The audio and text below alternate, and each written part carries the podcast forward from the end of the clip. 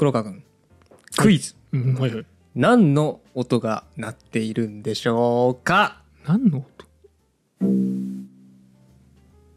さあお答えください。えっとあのそれままずですまずであすはいはいはい。ドレミなのか、うん。何なのか。ああドレミでお答え。ドレミ？どうぞ。とお。以上終わり、あ出た。これもしかして倍音ってやつじゃねえ？ー、黒川君は6点。えー。前回ですね、はいはい。うん、楽器の音色とは何だっていうようなお話をしたんだけども、うん。黒川君音色の正体とは？倍音です。倍音でしたよね。何個か音が混じってて、うんうん。その中で主張の激しいのが1個あるっていう。そうだね。うんまあ、今日はねその続き、うん。なんで倍音なんてものが出るのかっていうようなところと、まあ、倍音とはこうねなんだっていうところ。そして皆さんの身の回りにもねうん。倍音が溢れてるんじゃないっていうようなお話をしていきたいと思います。で倍音とはどういうものなのかをを知るために、うん。うんこれ弦楽器がねえーなぜ倍音が鳴るのか。弦楽器でどうして倍音が鳴るのかっていう仕組みについてこう見ていこうと思うんですけど、えー弦を弾くと振動してねうん。音が鳴りますよね。ね。うん、前回もこれ確認しました。でこの時弦がどんな形で振動しているのかっていうのがこれ鍵になってくるんですよ。弦んどんな形でう弦が、ん、弦の振動の形がどうであるかっていうことなのね。形？うん、ほうなんかちょっとわかんない水平方向垂直方向とうん、まああのパッと思い浮かべるのはね、うん。この弦の端からもう一方の端まで、うん。あのレモンとかこうラグビーボールみたいな楕円に近い形がね大きく描かれてるのをこう想像するかなってこう思うんだけど、ねワイワイワイワイうん、ワインワインワインワインってねこう振動してるんだけど、まあ、もちろんそれも正解は、ではあるんだけど、うん実はねもっといろんな大きさの楕円が発生しているんですよ。もっといろんな大きさの楕円うん、まあまあそれは要はうん振幅うん。が狭くなる。大きいところから狭ん？広いところから狭くなるっていうことですか？えーと、まあ、そうだね。えー振幅で言っちゃうと、うん。これ全体として同じお高さの音がうん。音量がちっちゃくなるっていうような表現になっちゃうので振幅ね。うんそうそうそう。いやでもそう振幅とか振れ幅だと音量の問題になっちゃうんだけど、いやそうではなくてさっき言ったような弦の端っこから端っこまでではなくて、例えば弦の半分だけの長さのこう振動っていうのが起きていたりするのよ。ほう。だからさっき言った弦の端から端までを一つの楕円として描くのではなくて、同時にいろんな大きさの楕円っていうのが弦の振動では起こっている。ほう。ですね。まあちょっとにわかには信じがたいですが、うんそう。ただこれじゃゃあ信じてっつって、うん。今ここで弦を振動させても、うん。なかなかその動きっていうのは肉眼ではねね。見ることはうんかなわないんだけど、僕乱視も入ってるしね、ちょっとそれじゃ見づらいかもしれない。う うん。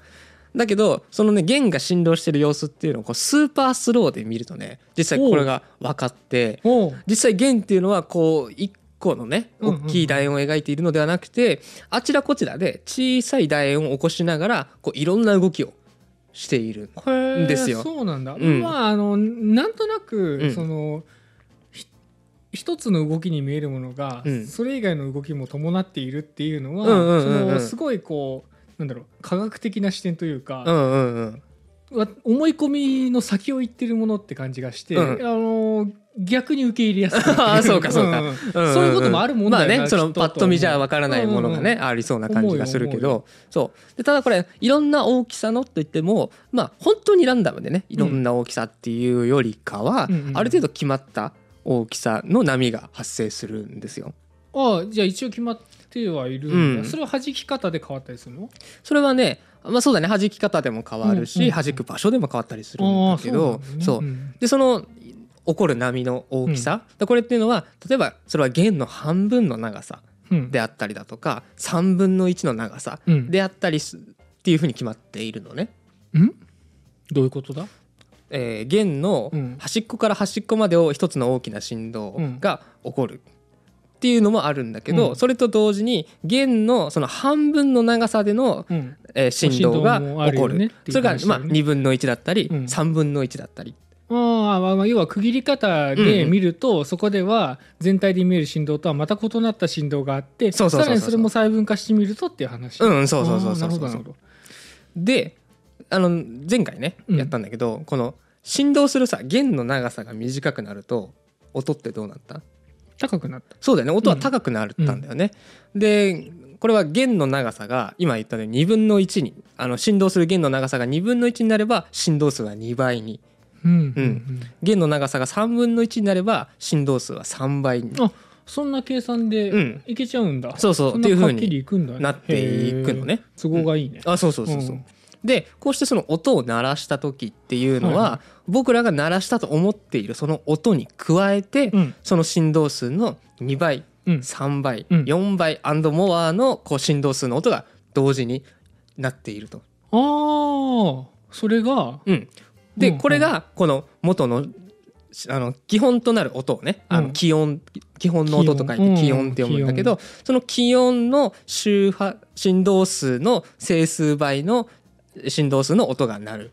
だからこれを倍音と呼んでいると。なるほどなるほどなるほどなるほど。このようにこの弦の細かい振動によって作られる元の音の振動数の整数倍の音、うん。これが倍音だと。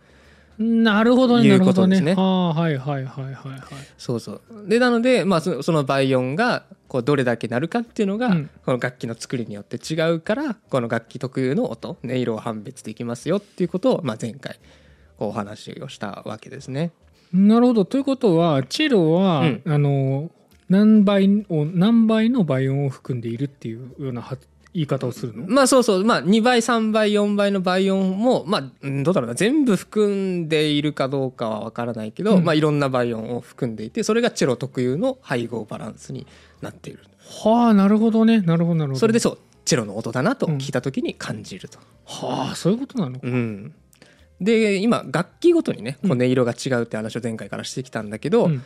この音色の違いっていうのは楽器ごとだけではない、音色の違いは楽器ごとだけではない、うん。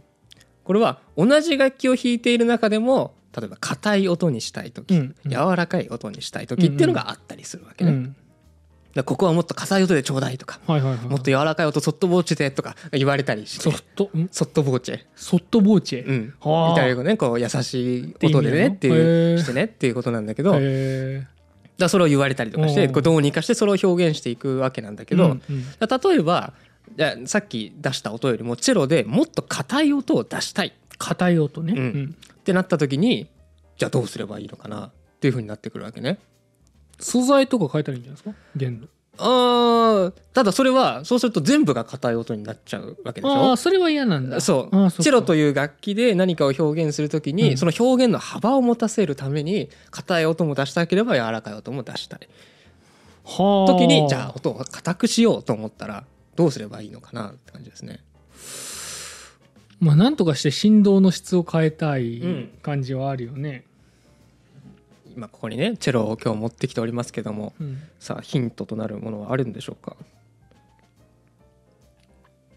硬い音？うん。はまあさっきも言ってきた通り、うん。音色とは倍音の配合バランスなのあでそうだね。そう含まれる倍音を変えなきゃいけない、うん。ということにはなるんですよ、うん。一応ね。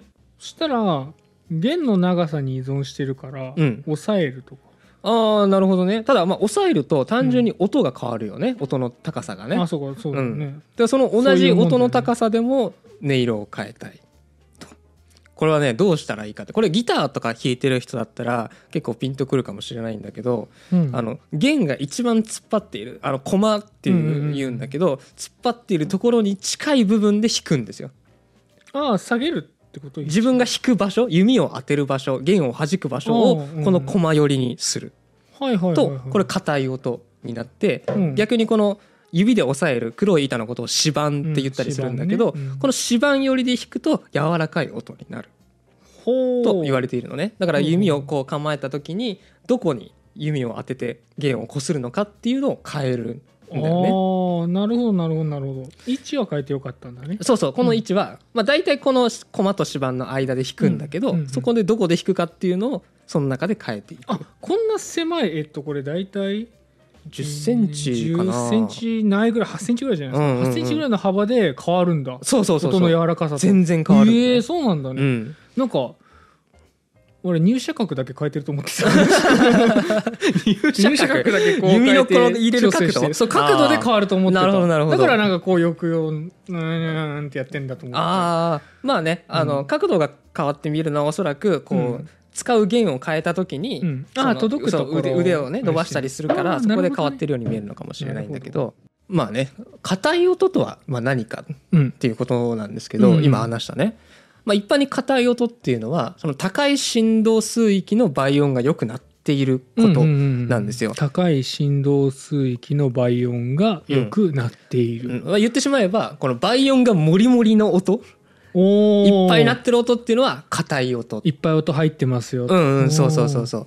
あのまるでさ金属を叩いたようなさ、うん。すごく高い音キンキンキンキンするような音っていうようなこともあるけど、うん。まあそういった高いいやキンキンするっていうのはし周波数が高いっていう意味でそういう高い、えー周周波数の音が混じっている、うん。倍要は倍音が多く混じっている音を、あはっきりとした硬い音、うんというふうにうんだ。そう言ってて、まあ、逆にそういうあの高いね倍音が含まれてあんまり含まれていなくて、うん。まあ、低い周波数の音だけ。で構成されてるのは柔らかい。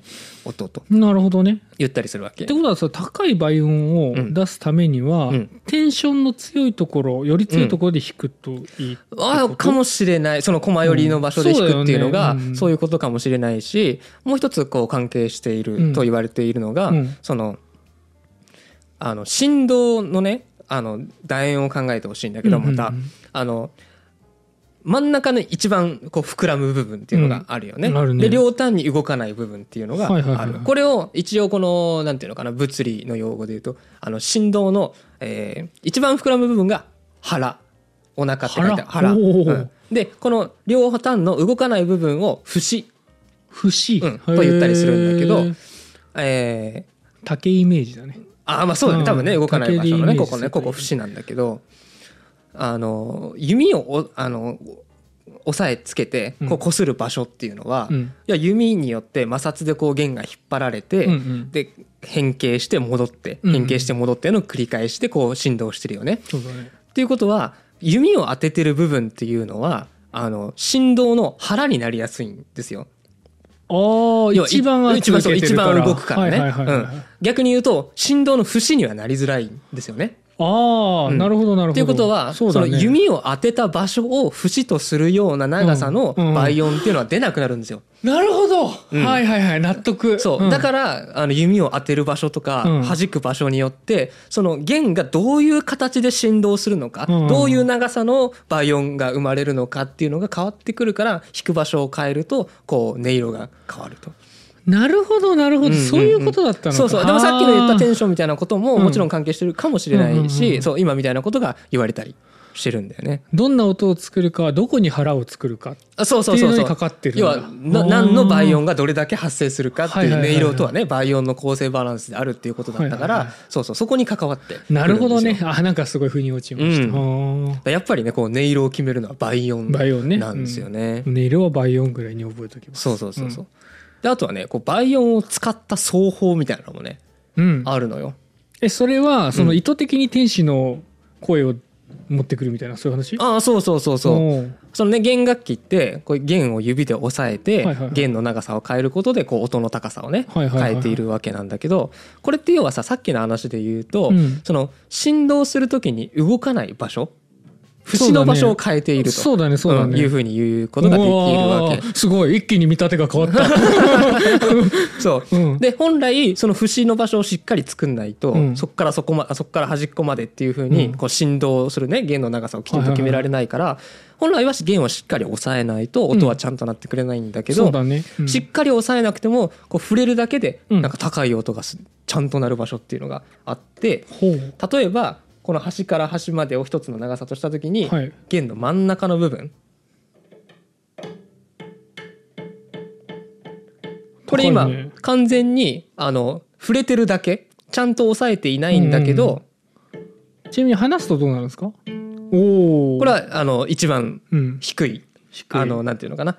弦を全て何も触っていない状態で全て響かした時の高さで、その半分のところでこれを押さえるとおーそんなしっかり押さえていないのにはい。ちゃんと音がそうだね。うん、うん。他の場所で本やると全然ならないんだけどなんで？ここはなると。なんで？これなんでって感じじゃない、うん。だからこれなんでかっていうとさっき言ったようにあの倍音っていうのはこの弦の長さの半分の長さとかうん。3分の1の長さみたいなところで区切られてあのその長さの倍音が発生すると。うんうんいう話だったね。で今僕がこう軽く触れてた場所っていうのは、うん。あの弦のちょうど真ん中の部分になるわけなんだよね。でそうするとその真ん中の部分っていうのは、うん。何も押さえないで弦を鳴らした時にその半分の長さで振動が起こるような場所だっていうことが言えるわけ。そうだね。うん、っていうことはこれをあの何も押さえないで弦を弾いた時に、うん。もちろん全体でもこの音は鳴っているけど、うん。同時に鳴ってる倍音としてこの半分の長さで弦も振動をしていると、はいはいはいはい。要は倍音が鳴る場所なんだよね、うん。そこっていうのは。弦の真ん中の位置っていうのは。うんうん。でそこに軽く手を触れると、うん。あここってもともとこう倍音が鳴る時にあの動かない場所でしたよね。うん。っていうことでここに軽く手を触れるだけでそのここに節が出来上がって倍音としての高い音がその倍音単体だけを取り出してうん。鳴らすことができると。なるほどね。なるほどなるほど。そう元々のこう何も抑えないで鳴らす時うのん。構成一部だった倍音はいを強制的にこう前面に出すと。なるほどなるほど。逆に言うとその排除された音もあるってことだよね。うんそうそうそうそうそう。そう一番このね長い波長うのん音は鳴らないで倍音だけを取り出していると。なるほどなるほど、うん、これをこうハーモニクスとかうんフラジオレットみたいな風にフラジオレット言い方をするんだけどなんかうんなんだろうねギターの演奏とかでもさうん。なんかしっかり押さえてる音とは別にチョロランってなんかちょっと高い音がうん。鳴っていたりだとかうんそういう奏法があるんだけどうんそれも同じような理屈。うん。はあ。弦のこう何分の1っていう長さで区切った時に、うん。そこを軽く押さえただけで、えー倍音があの鳴るというか、倍音を取り出すことができる。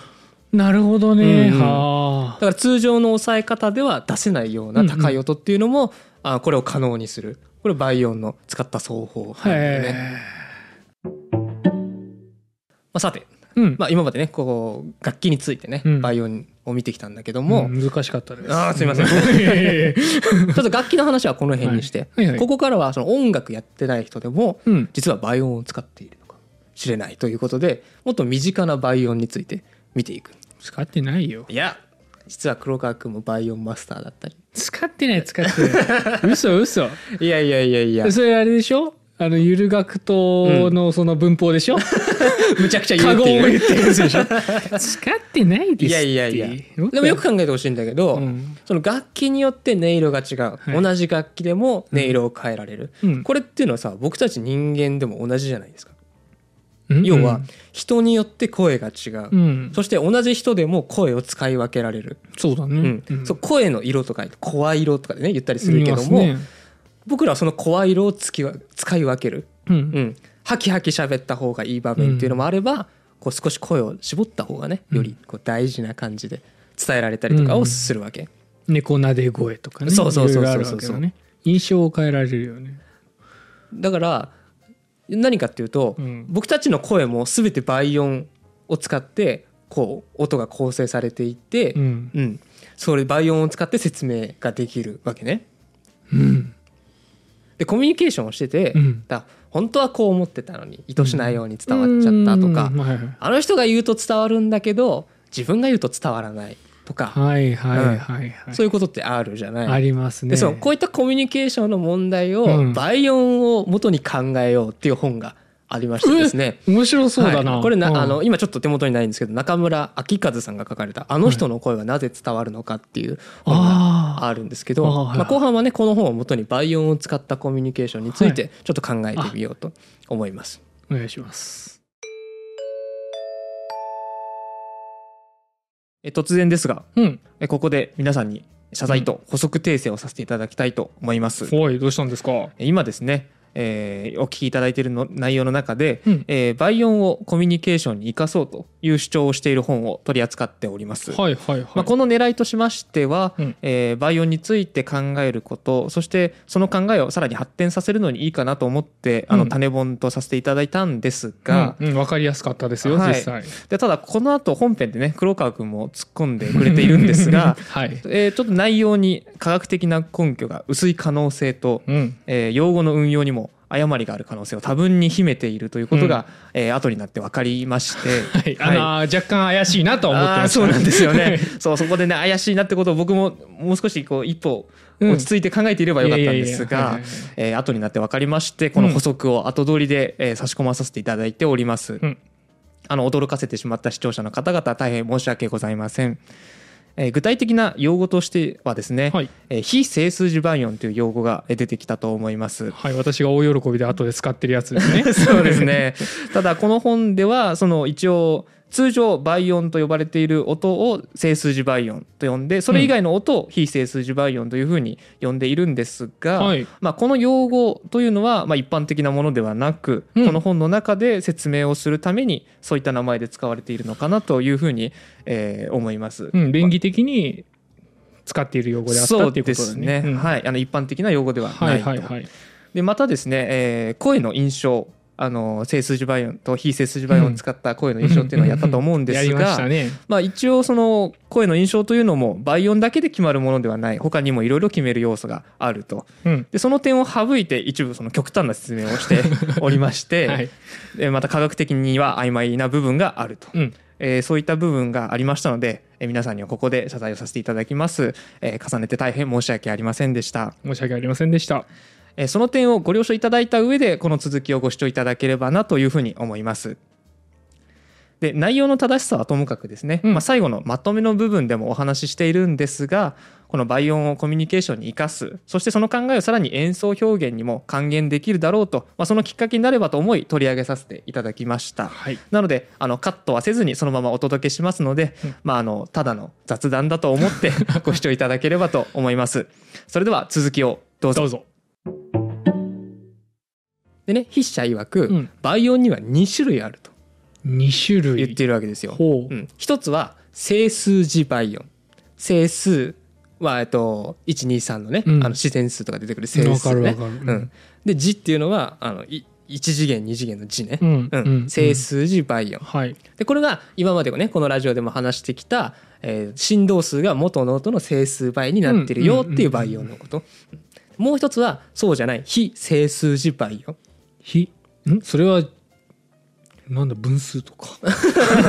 そうだから今までうん。話してきたのが倍音ってものだったからうん。ちょっとややこしいんだけど、うん。本当に今まで話してきた倍音とは違ううん。例えば風がそよぐ音であったりだとか弦が擦れる音だったりこの整数字倍音以外の音をね補佐しているわけ。はい。はいはい僕は最初に強雑物って言ったやつだね。ああそうそうそうそうそう。そうはいはいはい。ノイズとか。うん、音楽的な文脈で使われる倍音っていうのがここでいう整数字倍うんうんうんうん。音で、まあ、それ以外の音を非整数字倍音と呼ぶと。再再なんだったら再現可能な方を整数字倍音で、うんうんうんうん再現不可能だけど含まれている音が、ねうんえー、と非整数字倍音音。うんなるほどね。となるとはいはいはい。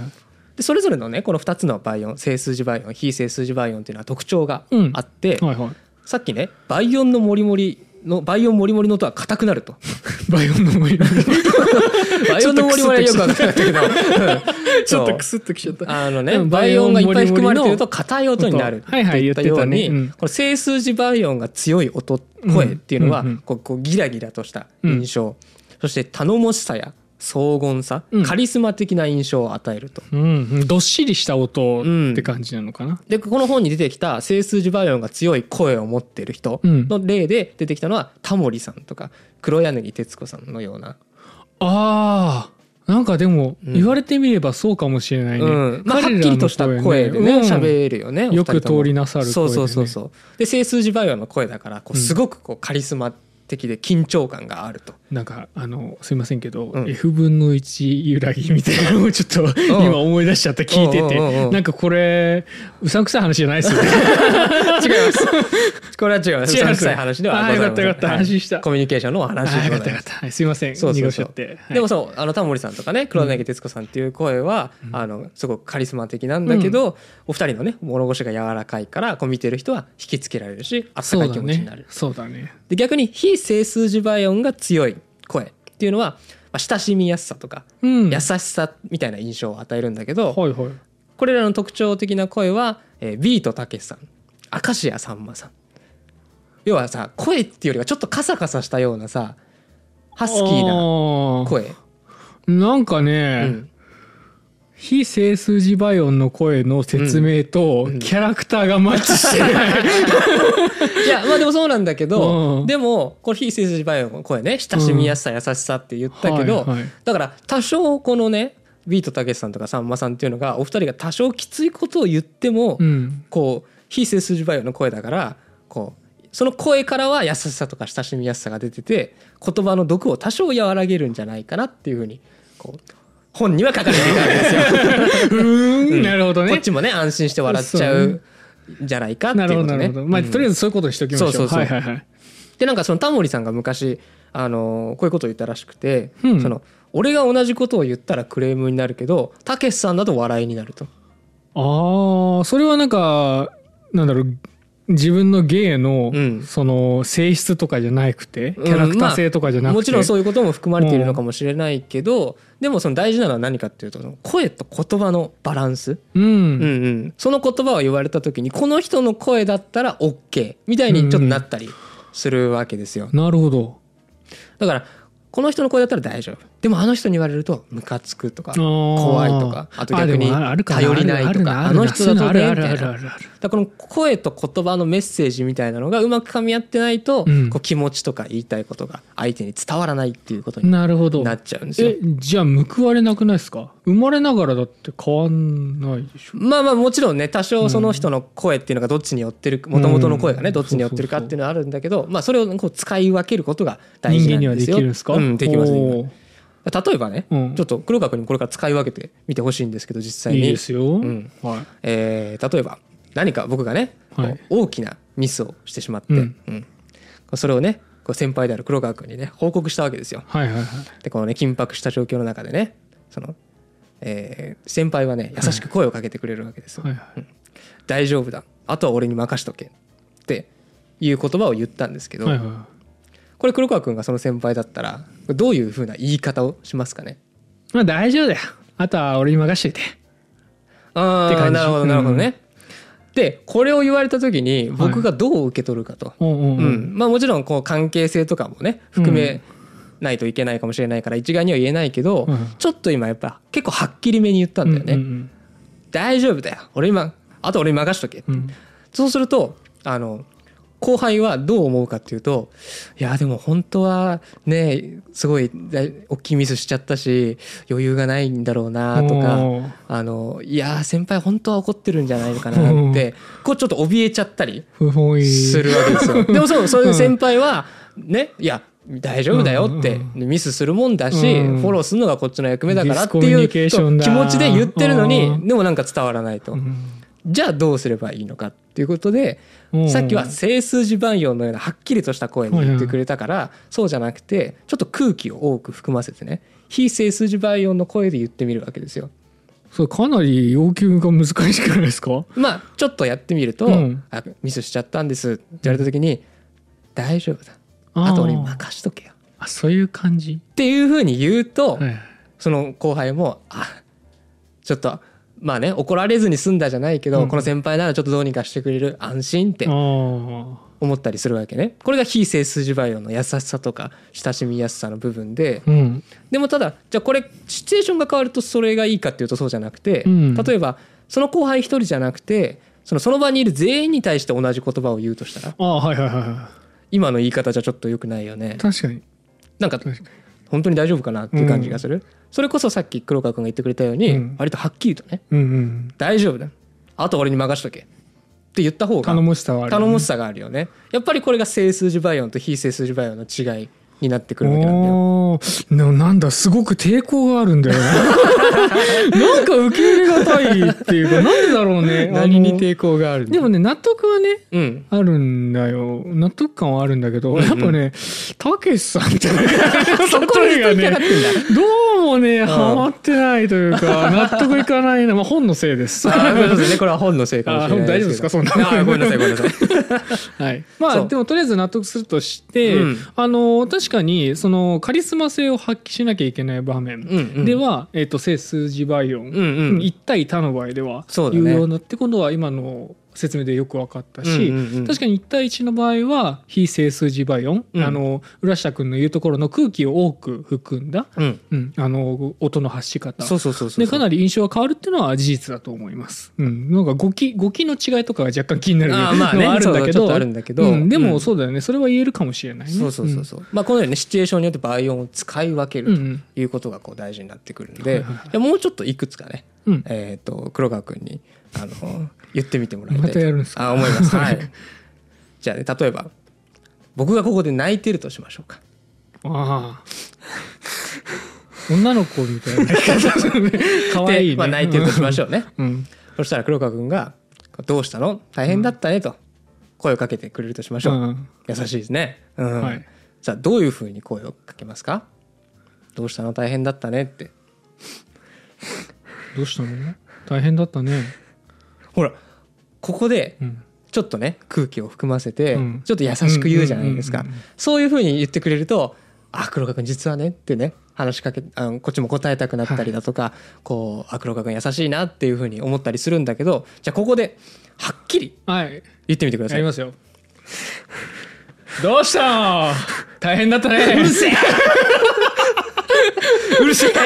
のんでり。のんでりかしいやちょのっとあのポンって叩かれ た時点でもう嫌だったんだけど、な。でもいるじゃん、たまにこういうそ人。ういるでしょ、うんだからこれ何が嫌なのかっていうことなんだけど、その本当にまあこの説明をね使えば、うんその整数字倍音を使ってはっきりとした声で、何強く来てんだよっていうことになるわけよ、欲しいのはその寄り添いとかさ優しさみたいなところが欲しいわけ。あじゃあそれやられた時にうん。相手のいたわる気持ちも若干分かりつつ、でも怒りが超えちゃった時、うん。怒り方としては「てめえ何背筋ば読んできてんだよ!」って言った方がいいわけだ。なるほど。まあ相手は分からないだろうけど そんなこれは勉強になりますね。そうそうそうそうもっと非背筋ば読んで喋れよって言えばいいわけだ。だから整数字倍音だと伝わらないことっていうのが結構あって例えば他にもね勉強になりますそうお酒の席とかで、はいはい。えー会社の上司が部下に対して、うん。今日は本音で話そうじゃんか」あって言ったとしてもなんかすごい整数字倍音ゴリゴリでこう来るもんだからあ、う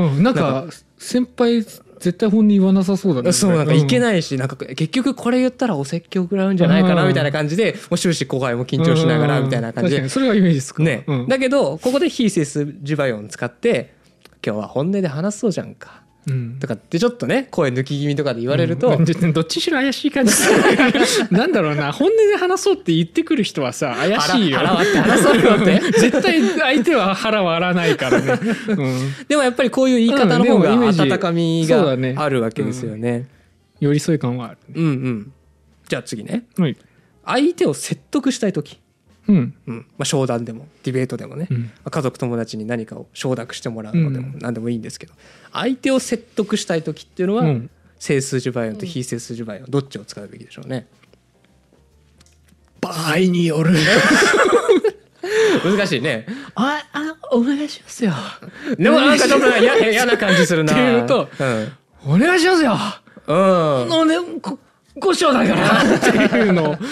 うんでも場合によるんじゃないですか、うん、でこそこれ場合によって分けられていて、例えば論理に訴えかける時は整数字倍音を使うのがいいん論じゃないか。理に訴えかける論うん。証、こうねロジック組み立てて、こうこうこうでこうだからこうがいいんですよ、ううん。うんちの商品がいいんですよとかっていう時は整数字倍音を使ってはいはいはい。はっきりという、ただ感情に訴えたい時、はい。それがあなたにねこういういいことがあって、はい。っていうふうに感情に訴えかけたい時は非整数字を使うのがいいんじゃないかと。ああおっしゃる通りです、うん。そりゃそうだと思うわ。やっぱりそのね頼もしさとかうん。カリスマ性を出す整数字倍音だったらその論理の正しさとか信憑性みたいなのを声が後押ししてくれるし、うんうんうん。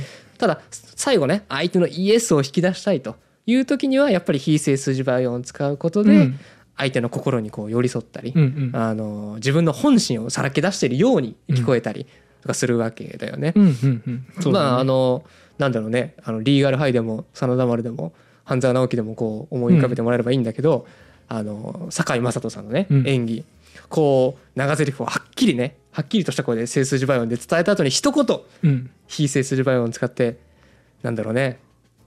倍返したっていうふうにこう言うと。あうん、そこでこう一気にグワッとねうん。この圧倒的なカリスマ性だけじゃなくてあその人の役のね人間味みたいなものが、感情の方がねうん出てくるんだ。よねみたいな。そうか。そのそっちの方が、うん。もしかしたらそっちの方が全体を貫徹してくれるんじゃないか？うん。感情的であるか論理的であるかっていうことうんうん。うんの説明がすごいスッと入ってきたわ、うんうんうん確かに確かに、まあ今みたいなシーンがあるかちょっと分かんないけど、ええもちろんだけどでもさそうあの例えば話は上手なんだけど、うん。なんか説得力もあるんだけど、うん。なんかちょっと「うん」って言いづらいような話だとか、あの言いたいことは分かるんだけどなんか好きになれないなっていうような人ってたまにいるかもしれないんだけど、うん。うんうんまあ、そういう人っていうのはもしかしたらずっとこう整数字倍音で話してて。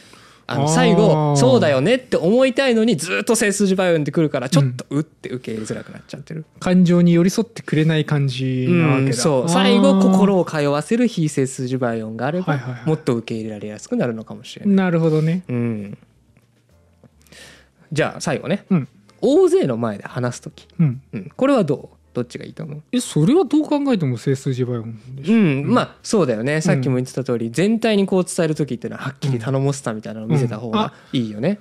あの、うん、ヒトラーの演説、うんうんうんうん。あれは2つ使ってると思うのよ、うんどっちもあると思うな。序盤で非整数字倍音で、あの人大丈夫か？ってさせて、うん。注目集めてから急にバンと整数字そう倍音でる。よく上手なね演説うん政治家さんとかもよくこれを使い分けてるって言われてて、僕がこう見た例で言うと例えば田中角栄さんであるだとかそうあの小泉純一郎さんであるだとか、うんうんうん。演説でみんなの前でこういう時はすごいしっかりとした声を出すんだけど例えばテレビでインタビューとかを受けてる時なんかはちょっとねひっそりとこうんう落ち着きにね、うんうん話したりする。そうするとこう頼もしさと同時にこのその人の人間らしさみたいなものがこう見えて。ああなるほどね。そこと使い分けて。そうそうそうそうそう。で特にねその大勢の前で話す時にうん。緊張しやすいような人っていうのは、あのこれもね整数字倍音をはっきり出すっていうことを意識すると OK で、なんでかっていうと整数字倍音がさっきみたいに頼もしさとかね、うん。カリスマ性みたいなのをこう後押ししてくれるから、うん。まあ、緊張してないんじゃないかなっていうふうに見られたりだとか、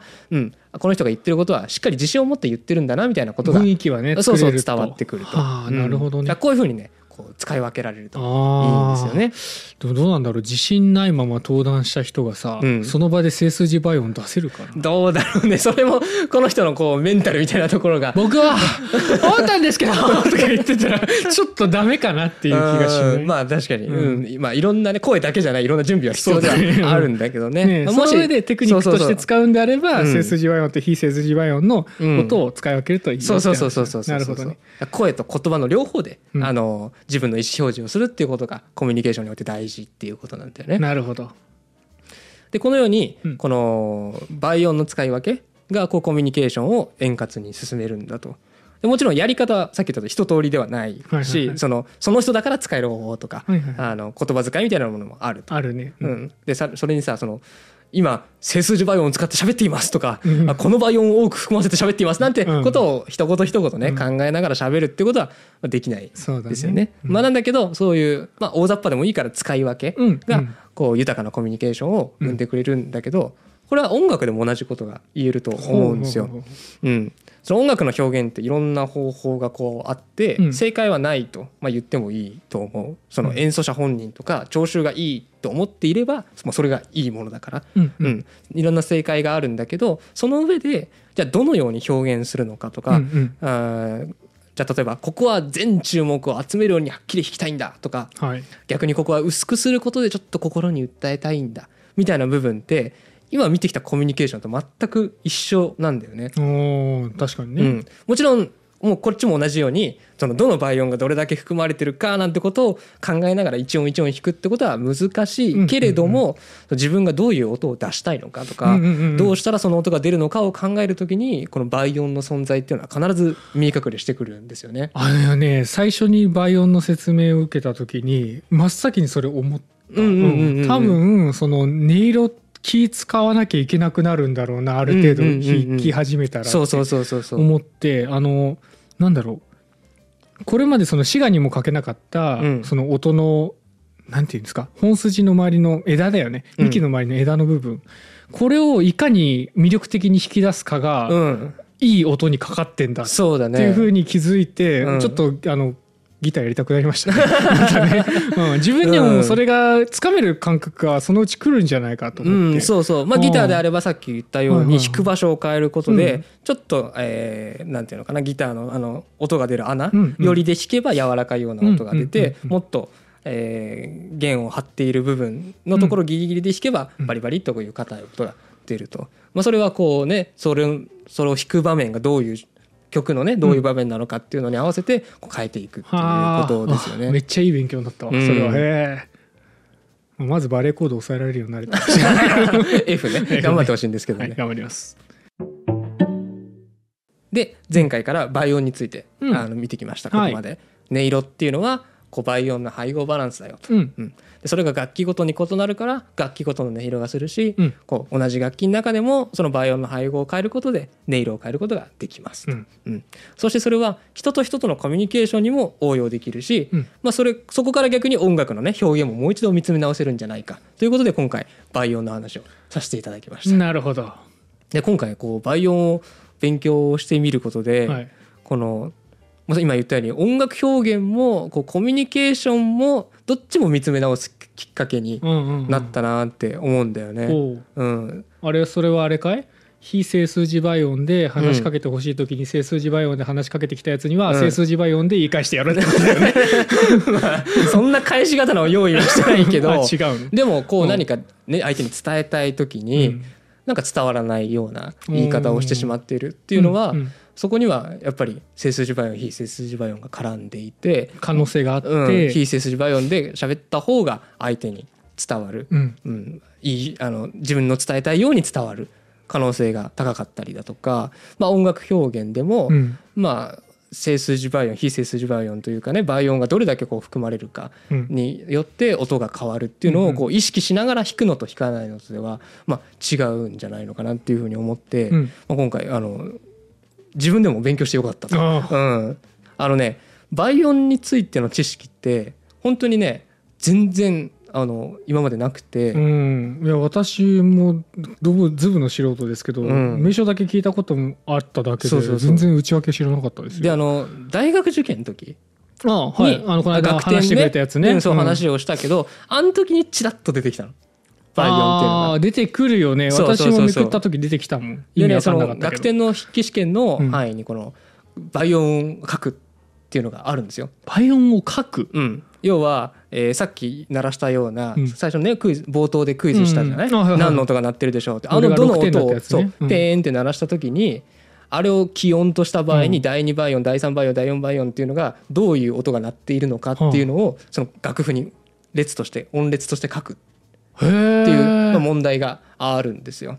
そんなのパッと聞いてわかんの？いやもちろん全部全部聞こえてはいない。実際には。だから理論上っていう点ではあるんだけどあの一応その倍音を含めると例えば冒頭のクイズだったら、えー気温がドう。ん。そして倍音第2倍音からドソドミソシフラット。ドレミファシャープソラシフラット。シナチュラルド 今16個言ったんですけど、うんまあ、大体第16倍音ぐらいまで書くんです第よ。16倍音そうそうそう。それぐらいこう音列をね、こう音を書いていくっていう問題があったりとか実はもっとあったりするの？あで、実はその今音で表せるのが、うんその綺麗にね表せるのがうん今16 16倍音だけだったわけであって。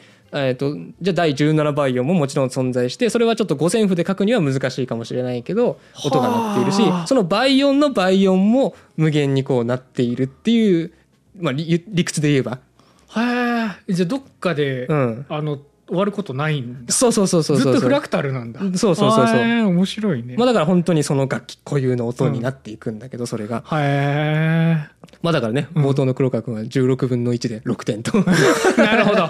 いうことにねことでしたか、えーさせてもらったんですけど。納得いかねえなと思ってたんですけど、でも本当にそれぐらいの知識しかなかったから今回こう調べてみてもちろんあのチェロを弾いてたからあの駒より指板よりで弾くと音が変わる柔らかくなるみたいなことは知ってたけどまあここでねより知識をこう硬いものにして、うん自分の演奏とかうん。レッスンに生かしていけたらいいなとこう思った次第でありますと。はい。いうことですね。はい。で皆さんもこう知識を身につけてうん。さらに楽しい音楽作りをうん。していただけたらなというふうに思います。ちなみに最後の挨拶はどっちでやった方がいいですか？